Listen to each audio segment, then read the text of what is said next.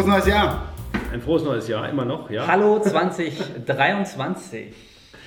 So, ein Äh, 2, Wolf, Wolf, Ein 3, X. Ist jetzt schon ein Jahr her, ich bin ein komplett Fuchs. raus. Ja, okay.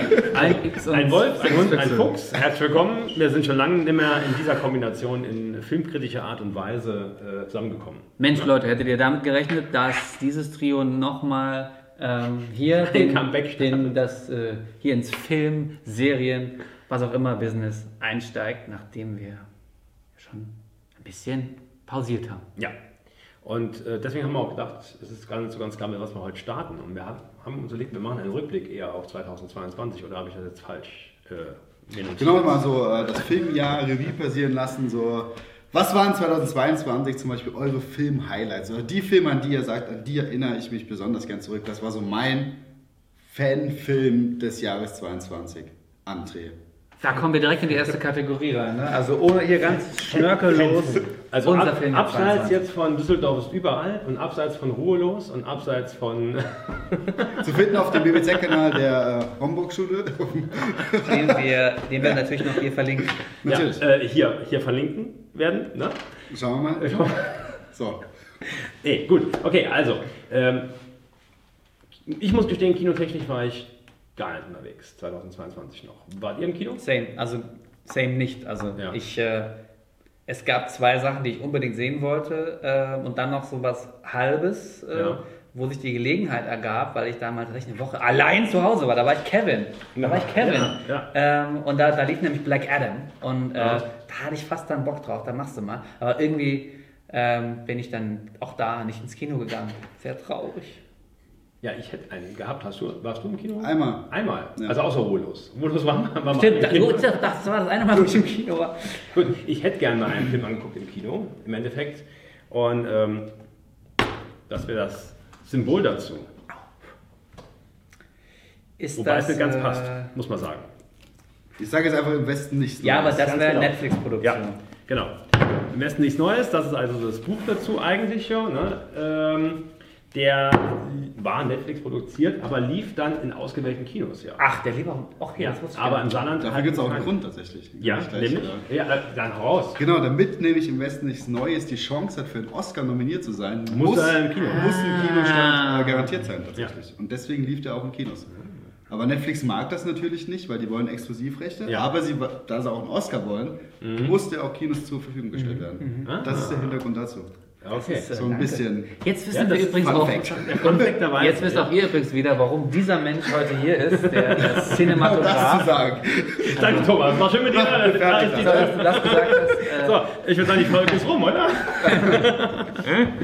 naja, das war ein Film, den hätte ich gerne im Kino eigentlich gesehen, weil er auch ja, sehr unterschiedlicher aufgenommen wurde, sehr unterschiedlich auch äh, ähm, im Vorfeld angekündigt waren. Die eine als das Highlight des Jahres, die andere als den Flop des Jahres. Das war so ein bisschen unklar, wo die hin die Reise geht. Der letzte äh, Film dieser Art, den ich im, also nicht dieser Art, dieses Genres, äh, diese, dieses äh, Sujets, äh, war 1917, den ich im Kino gesehen habe. du Und- warst damals 1917 im Kino.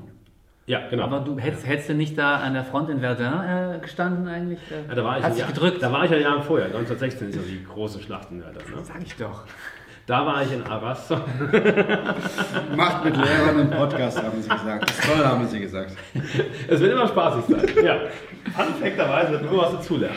Äh, nee, also, ähm, dieser äh, englisch-amerikanische Film ist, glaube ich, oder? Man kann, der englische Film, 1917, der äh, vor drei Jahren, äh, vor Corona auf jeden Fall, im Kino lief, war ähm, ja so besonders, weil da ja das zumindest mal suggeriert wird, dass es nur ein, eine Kamerafahrt. Ja, genau, Ne? das war das Ähm, Genau. große Ding dabei. Ja. Genau, und dass das halt so, so, lebensnahe diese Schützengraben-Atmosphäre einfangen sollte. Und natürlich hat der auch seine starken Momente, aber halt vor allem auch seine äh, schwächeren Momente. Und ähm, dann habe ich mal im Westen nichts Neues halt auf äh, Netflix dann angeschaut, weil es ja am Kino dann nicht äh, möglich war. Und muss halt sagen, ich kann die Kritik verstehen, positiver wie negativer. Ja, also viel kritisiert ist ja, dass es nichts mit diesem Werk zu tun hat, außer dem Namen. Und sagen wir mal, dass die Hauptfigur Paul Bäumer heißt. Ähm, dass die am Anfang halt relativ begeistert sind. Und Cut. Ja. Cut ist ja auch drin. Cut ist Cut auch ist drin, richtig. Den kennt man ja mal auch. Ähm, aber da habe ich mich gefragt, das war jetzt der dritte Film, der im Westen nichts Neues quasi äh, aufgreift. Ne? Man möchte hier irgendwie die Atmosphäre des Krieges einfangen. Ähm, da gab es zwei amerikanische Produktionen ja, ne? äh, aus den 20ern und halt dann aus den, äh, aus den 70ern, glaube ich. Ne? Ähm, die das ja schon gemacht haben. Warum muss das jetzt sein? Und dann kommt man auch dazu und verlagert das Ganze, deswegen ist der Helm auch mehr aktuell, äh, ja, von dieser Zeit 1914, 15, wo er eigentlich beginnt, in die Zeit 1918 und zwar kurz vor Ende des Krieges.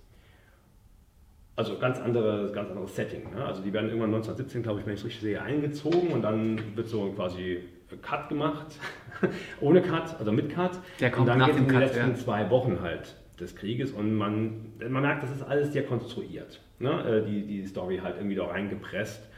Und dann kommt natürlich der Aspekt, dass ich natürlich als äh, Militärhistoriker, der ich ja dann irgendwie auch bin, ähm, natürlich merke, okay, das sind so ein paar Sachen drin. Modern gesprochen, äh, ja, glaube ich, braucht das Actionkino. Ne? Äh, real in der Schlacht wird das nie passiert. Und halt, äh, äh, ich finde, er bedient halt sehr viele Klischees. Also auf der einen Seite nicht, andererseits schon. Das ist ganz komisch. Deswegen ist der Film so für mich ein Twitter. Habt ihr den gesehen oder habt ihr, du hast ihn gesehen?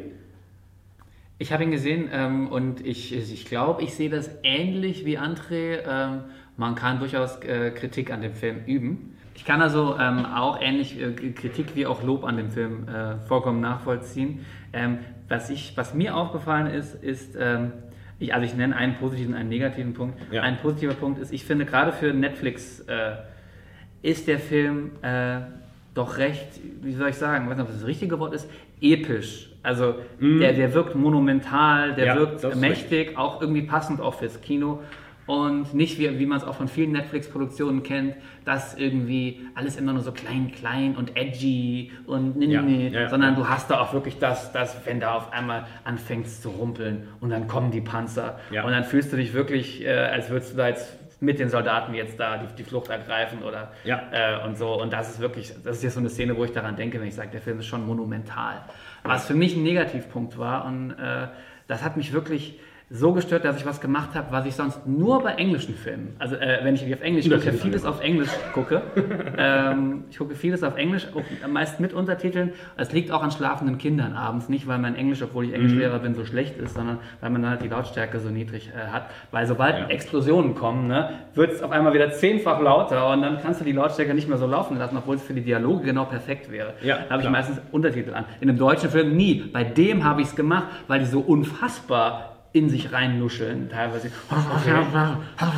Dass ich echt, als ich mich fragen musste, bin ich deutscher Muttersprachler? Ich verstehe die Hälfte nicht. Also das hat mich teilweise echt genervt. Ja. Ich habe den Film leider nicht gesehen, der steht seit Monaten auf meiner Liste. Ähm, aber dadurch, dass äh, meine Frau tatsächlich äh, totales Problem mit Kriegsfilmen hat, so, äh, das, das einfach nicht schauen kann, bin ich noch nicht dazu gekommen, mir den anzuschauen, aber er steht ganz oben auf der Liste. Habe aber auch die Kritiken wahrgenommen, die du auch schon erwähnt hast, mit der Historie, dass es manchmal nicht so ganz 100% korrekt ist.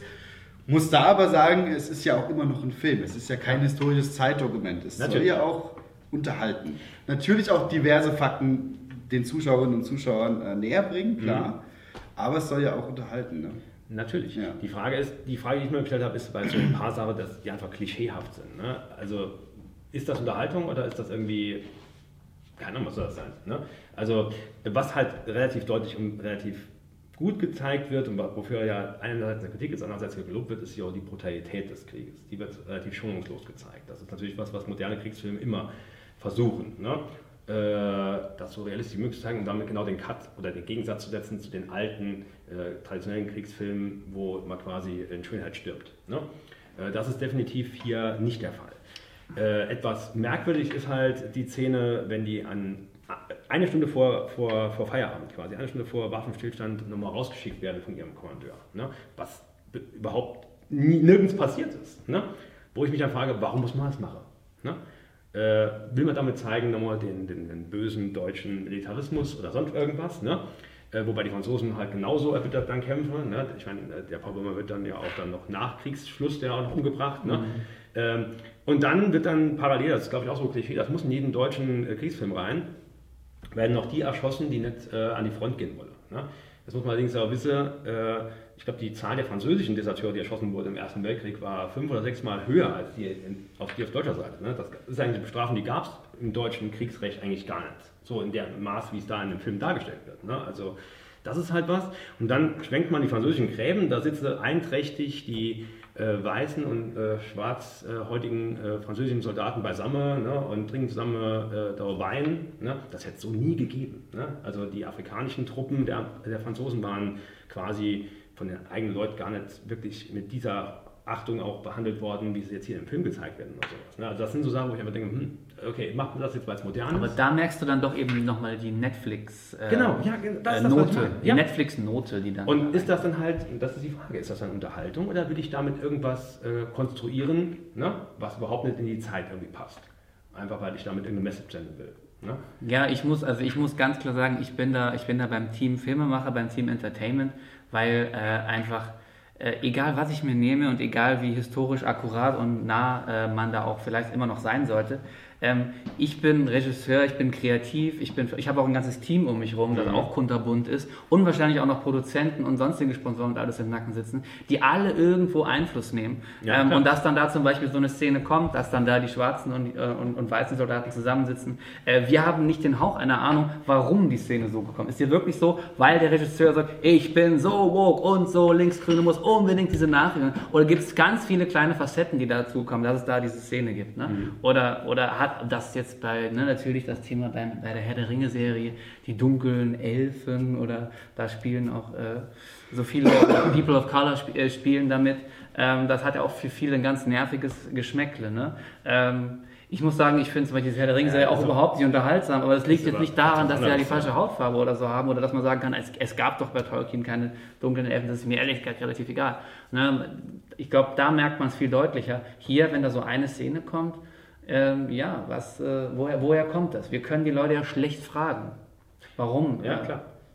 Äh, nee, aber das ist das halt, das ist das, das, was ich sage, wenn ich als Historiker drauf blicke, wo ich einfach sage, hm, da wird irgendwas völlig falsch Für den Historiker ist das so ein kleiner Stich ne? dann wahrscheinlich. Ne? Das, das, das macht halt, das Erlebnis ein bisschen versaut dann halt. Ne? Also auch wenn der Film halt an solch gut ist oder sowas, dann denke ich halt, hm, da ist doch was falsch und da ist was falsch und da ist was falsch. Und die haben doch Berater. Ne? Ich denke, da ist es auf jeden Fall, da ist es auf jeden Fall problematischer, weil wenn du bei einem Buch, was sowieso schon eine Fantasy-Vorlage ist, genau, dann noch ja. eigene Fantasy, noch weitere kreative Elemente hinzubastelst, wo man ja auch sagen kann, ähm, warum, das muss ja nicht ausgeschlossen sein. Ne? Kann das ja durchaus noch passen. Und hier ist es, ist es halt so, dass du ganz klar sagen kannst, äh, nee, das ist ausgeschlossen, weil ja. es halt so nicht war. Ja. Ne? Es ist klar nachvollziehbar, ähm, wie es war, größten, sehr großen Teil zumindest, ähm, dokumentiert. Und deswegen ist das dann die, was sagt denn der Filmemacher, wie nennt ihr das denn dann? Das ist ein schwieriges. Thema. Das, das ist ja auch ein Thema, das, das seit Jahren hochkocht. Ne? Ähm, ich meine, Bridgerton ist ja auch zum Beispiel eine Netflix-Serie, die ja. genau da, bewusst damit spielt. Ja. Dass halt People of Color auf historisch inkorrekte Dinge dann äh, besetzt. So. Mhm. Ähm, aber es ist halt schon ein Fakt auch einfach, dass ähm, oft, auch bei deutschen Filmen, äh, wenn im Drehbuch nicht explizit drinsteht, das ist eine dunkelhäutige Person, dann wird automatisch davon ausgegangen, das ist jetzt ganz doof gesagt, jemand weiß es. Mhm. Und dass da aber eine Veränderung jetzt stattfindet und äh, auch People of Color besetzt werden, finde ich persönlich eigentlich gut und stört mich nicht. Und ich glaube auch, dass, dass der Nicht-Historiker, ZuschauerInnen, äh, dass das denen komplett egal ist. dass das denen komplett egal ist, wenn sie jetzt da, ähm, ja. auch wenn es nicht historisch nicht korrekt ist, wenn sie da jemand Dunkelhäutiges sehen an, in, der, in der Rolle. Aber wenn ich dann denke, die Brücke zum Beispiel, ähnlicher Film, hat mich damals sehr stark geprägt mhm. in meiner Jugend. Ähm, denkst du, dass im Westen nichts Neues für neue Generationen ebenfalls so ein prägender Film werden kann? Ja gut, die Brücke ist ja so, ähm, da werden ja auch junge, junge Leute am Ende des Krieges, auch des, da ist ja Zweiter Weltkrieg, äh, in eine Szene ja geworfen, ne, völlig sinnlos, dass sie hier diese Brücke verteidigen sollen in ihrem Heimatort und daher quasi verheizt werden. Und das hat durchaus ja auch diesen schockierenden Charakter. Ich denke, ähm, was im Westen nichts Neues, gerade weil er ja so ist, äh, wie er ist, ähm, auf jeden Fall zeigt, ist, äh, dass Krieg halt kein, kein Spiel ist. Ne? Äh, also er zeigt relativ deutlich die Brutalität. Zwar wird ja diese ganze Brutalität, die vielleicht ein Soldat innerhalb eines Jahres erlebt, in diese zwei, drei, vier Tage gepackt. Aber es reicht, glaube ich, um zu zeigen, was passiert, wenn äh, dieser, dieser Ausbruch der Gewalt halt passiert. Ne? Und was es auch mit den Leuten macht, die diese Gewalt dann tagtäglich äh, erleben. Ne? Da gibt es natürlich auch andere Beispiele, andere gute äh, Romane, die es auch genauso wert wären, verfilmt zu werden. Ne? Ich denke natürlich an, an den Klassiker dann in Stahlgewittern von Ernst Jünger. Der hat ja einen ganz anderen Ansatz, das zu verarbeiten. Ne? Und zwar Sinnsuche. Ne? Ich meine, ich hab, er hat es überlebt. Ne? Äh, warum haben wir das gemacht? Ne? Also, das, während der Roman ja nie an der Front war. Ne? Der schreibt ja nur, was andere erlebt haben, quasi. Äh, oder halt noch viel besser finde ich eigentlich Edlef Köppens äh, Heeresbericht. Äh, das ist eigentlich mein, also das würde ich auf jeden Fall empfehlen, das ist der, der beste Roman meines Erachtens von einem Kriegsteilnehmer über den Ersten Weltkrieg. Mhm. Da spricht natürlich der äh, begeisterte Historiker. Mein äh, Kriegsfilm, der mich damals als äh, junger Mensch, wie alt muss ich da gewesen sein, mit 14 zum ersten Mal so richtig geflasht hat, war damals der Soldat James Ryan mit äh, äh, Tom Hanks ja. und Matt Damon, wer da noch mit und, und so. Und weil der ging einfach so richtig unter die Haut, ne? von dieser Landung äh, in, der, in der Normandie, D-Day und so. Äh, wieder, also ich habe noch nie sowas gesehen, was so gezeigt wurde. Also auch ja. da im zarten Alter hatte ich schon sowas, From Dusk Till Dawn und so haben wir schon geredet. Da, da fliegen ja auch genug äh, menschliche Teile und, und Eingeweide durch die Gegend. Aber das ist ja klar, dass das komplett also dermaßen fiktional ist. Und hier dieses so, äh, dass man da einfach so, so mitfühlt auf einmal, weil, das, weil man ja weiß, dass das war so oder so ähnlich. Ne? Äh. Und das war das erste Mal, dass ein Kriegsfilm, dass ich das so wirklich so, ne, früher nur so alte Schinken bei den Eltern mal mitgeguckt oder so. Und da auf einmal hat einen das so richtig da reingezogen. Und er ist ja dann auch teilweise so tragisch und so, so unbarmherzig hart dann auch. Klar, es ist ein Hollywood-Film. Klar. Klar. kann man hier sich wieder, sicher wieder genug finden, wo man sagt, so hätte man das niemals oder hätten die das damals niemals gemacht. Oder die Deutschen waren gar nicht, alle Soldaten waren die, die finstersten, schwarzseligen äh, äh, Mörder direkt aus der Hölle, auch im Zweiten Weltkrieg nicht. Klar, wie sie da dargestellt werden, meinetwegen. Ne? Ist ja auch nicht überall so, ne? Ähm, aber trotzdem ist es ein, ein, Film, der meiner Meinung nach äh, jetzt äh, auch im Vergleich vielleicht auch sehr toll äh, eben das Historische mit dem so realistisch, wie es eben irgendwie ja. vielleicht geht, dass es trotzdem noch unterhaltsam und packend und, und, und viele Leute anspricht, nicht nur äh, ähm, ne, die, genau. die ähm, Spezialisten. Ja, jetzt ist die Frage. Ich, halt, äh, ich habe bei der Brücke direkt in Schwarz-Weiß natürlich gedacht. Hast du, hast du an die Neuverfilmung gedacht? Ich habe natürlich an die RTL-Verfilmung gedacht. Ja, okay. Nein, natürlich nicht. Ja, äh, weiß ich nicht. Ja, nee, es gab ja auch Neuverfilmung. Die war, die war ganz schrecklich. Ja. Also die Brücke, die original Schwarz-Weiß-Film, die Brücke ist einer meiner absoluten Lieblingsfilme, der mich nachhaltig beeinflusst hat. Und als ich hörte, es gibt eine Neuverfilmung, habe ich mich geärgert, weil ich das eigentlich immer neu verfilmen wollte. Ja. später, später der Typ, mit der den Lehrer immer gespielt hat in dieser Serie, der Lehrer. Spielt der damit? Oder, ich weiß es gar nicht. Ja, hat der nicht auch die Verfilmung vom, die RTL-Verfilmung von Götz von Berlichen? Hat, oder wer war das? Er war doch auch so ein typischer RTL-Schauspieler. War Götz gespielt die Hauptrolle, ja. Aber die haben das nicht verstanden. RTL es ist, der wird jetzt einfach schlecht. Hm. Die Brücke, da hast du damals sechs Individuen gehabt, sechs ja. Schüler, die da reingegangen sind und, und äh, RTL hat alle sechs Charaktere im Prinzip auf einen Hauptcharakter gemünzt ja. und drauf, draufgeschrieben, ja. drauf gepresst. Und das hat einfach nicht mehr funktioniert. Und ich weiß noch, dass ich damals in der Grundschule war und die, die Brücke mit meinem Opa gesehen habe. Mhm. Und habe danach jahrelang war meine feste Überzeugung nach dem Abi, hast du die Wahl, ob du zum Bund gehst oder Zili was. Und wenn du zum Bund gehst, dann passiert das, was in der Brücke los war. Ja. Das war jahrelang meine feste Überzeugung, bis ich irgendwann kapiert habe, nee, das ist ja nicht mehr so. Mhm. Wobei, das ist halt ja, obwohl er so ein alter Film ist, der, der arbeitet viel mit der Psychologie äh, quasi in den Figuren. Ja. ja. Und das ist der Unterschied natürlich jetzt zu dem, was wir jetzt gerade haben mit Im Westen nichts Neues hier und, im West, und äh, Soldat James Ryan, der ja viel mit dieser offen gezeigten Gewalt halt spielt und dieser moderneren Form auch diese, diese, diese Schlachten darzustellen. Ne? Ich meine, die Brücke hat eine große, also ich erinnere mich immer noch an die Szene, wenn die, dieser eine der Junge, der. Ähm, ja, die ist auch äh, sehr hart. Und, ja. Ach, ähm, der ist das. Ich glaube, ich habe den doch mal gesehen. Ich dachte nämlich die ganze Zeit schon, die Brücke ist nicht die Brücke von Remagen, oder? Nee, da gibt es auch so einen die Film. Brücke von Arnheim. Das oder Arnheim, Das sind zwei andere Sachen, ja. Da gab es auch. Gibt es auch zwei Filme dazu, jeweils, ja. Genau, da gibt es ah, die eine Szene mit diesem Jungen, der halt äh, so waffennah ist, weil sein ja. Vater ist auch großer Kriegsheld. Und da gibt es diese eine Szene, wo er halt am Ende auf diesem Hochsitz dann drauf ist und da ja. rumschießt. Und da gibt es so einen ganz kurzen Moment, Du siehst ihn durch das Fadenkreuz des Gegners. Mhm. Also das, Ah, das äh, amerikanischen genau. Scharfschützen, ja. Und es ist fünf Sekunden später ist er tot. Ja. Und das, das ist mir irgendwie total im Kopf geblieben. Ne? Mhm. Wo das im Prinzip ja auch in Anführungsstrichen so simpel dargestellt Simpel und nicht gezeigt wird. Sowas ist manchmal so viel krass äh, brutal oder bleibt mehr hängen, wie du sagst. Ja. Weil ich, wenn du das so erklärst, muss ich natürlich direkt an die Szene von American History X denken. Ähm, Die Bordsteinszene. äh, genau, die Ja. Bordsteinszene, wo, wo das ja auch dann nicht gezeigt wird, kurz bevor es dann passiert. Wenn er, ich sage jetzt auch nicht genau, wenn ihr den Film nicht kennt, guck mal, äh, einmal Ja. Bordsteinszene, ja, also nennen wir es doch einfach mal so. Mhm. Das ist genau so, das werde ich auch nie, haben wir damals in der Schule mal geguckt, werde ich auch nie vergessen, obwohl die eben die Szene ja eben gerade eben ich nicht glaube, gezeigt glaub, wurde. gerade weil sie nicht gezeigt Ja, ja. wird, ne? ist, das der, ist das der Punkt. Genau. Okay. Krass. Kriegsfilme, Leute.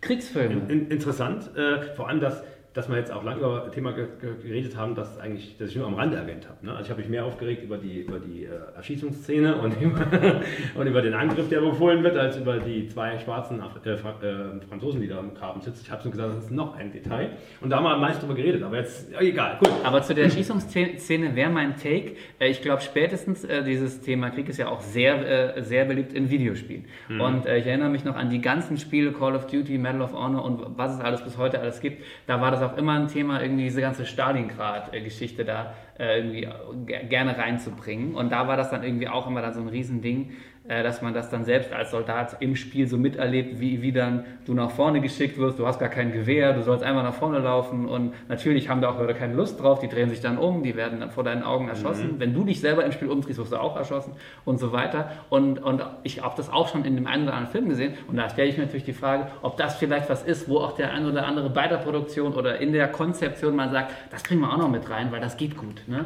Wenn da die, die, die, die Deserteure da irgendwie, Ja. ne? ja. Es gibt ja auch diesen einen Film, der komplett aus der Ego-Perspektive gedreht wurde. Ich weiß jetzt gar nicht, wie der heißt. Der ist auch noch gar nicht. Nee, der, der auch. Äh, aber ist auch ein Kriegsfilm. Auch ein Kriegsfilm. tatsächlich, Ja. Ähm, der ist auch noch gar nicht alt. Nee, ähm, ist das der ähm, Ich habe ihn leider nicht gesehen, aber der ist komplett. Pazifikkrieg? Ist das das mit dem, mit dem Letters from Iwo Jima, so? Nee, nee, nee, nee, äh, Hexo. Äh? Der schmale Grat ist auch nicht, Der ist schmale auch nicht. Ego-Perspektive. Nee, nee, nee, nee. Ich google mal gerade. Ja, google mal gerade. Ich bin mal so frei. So. Dafür, was wir eigentlich jetzt sagen wollen, wir machen die Folge jetzt rund und schließen sie ab, sind wir doch noch lang jetzt drin. Ja, Ich habe sogar hier gerade einen Tab offen mit meinem Lieblingsfilm von 2022. über den können wir doch jetzt noch 10 Sekunden reden, Thomas, oder? Ich räume hier schon mal kurz im besten nichts Neues ab, symbolisch. Ne? Ja, Hardcore heißt er. Hardcore. Hardcore heißt dieser Film. Und der ist komplett aus der Ego-Perspektive eines Soldaten gefilmt. In welchem Krieg? Das muss ich sagen. Ich muss mal kurz mal googeln. Der Profi, meine Damen, sitzt Das kommt so, zu, äh, ich habe Pendant zu, zu deinem Mitbringsel, glaube ich, dabei. Ah. Aber Adam, das gibt mir eine Idee, was dein anderer Film sein könnte. Habe ich, glaube ich, eine Idee. Gut, Thomas. Ja, ich, ich finde es jetzt auf die Schnelle nicht, aber der Film heißt Hardcore und der ist, wie gesagt, komplett wie, wie Wir Call of. Duty äh, aus der Ego-Perspektive. Sehr schön. Komplett Hardcore. Hardcore. Ja, und damit, Freunde, sind wir mit dieser Folge WAF. Wir haben es hingekriegt. Ja. Wie immer, das ist, glaube ich, zuletzt unser Begleiter auch beim Podcast, äh, mit technischen Schwierigkeiten, die Ja. wir aber meistern, wie ein Soldat, Danke. der im Bombenhagel so, so der Stacheldraht, Matsch, ein Okay, Bein das durchkriechen muss. Und, aber er kommt irgendwie an, um dann am Ende doch nach Kriegsende noch zu sterben. So wie Paul. So wie Paul Bäumer. Im neuen, mit dem besten nichts Neues. Okay, das war was Neues von WHF. Bleibt uns gewogen. Ja.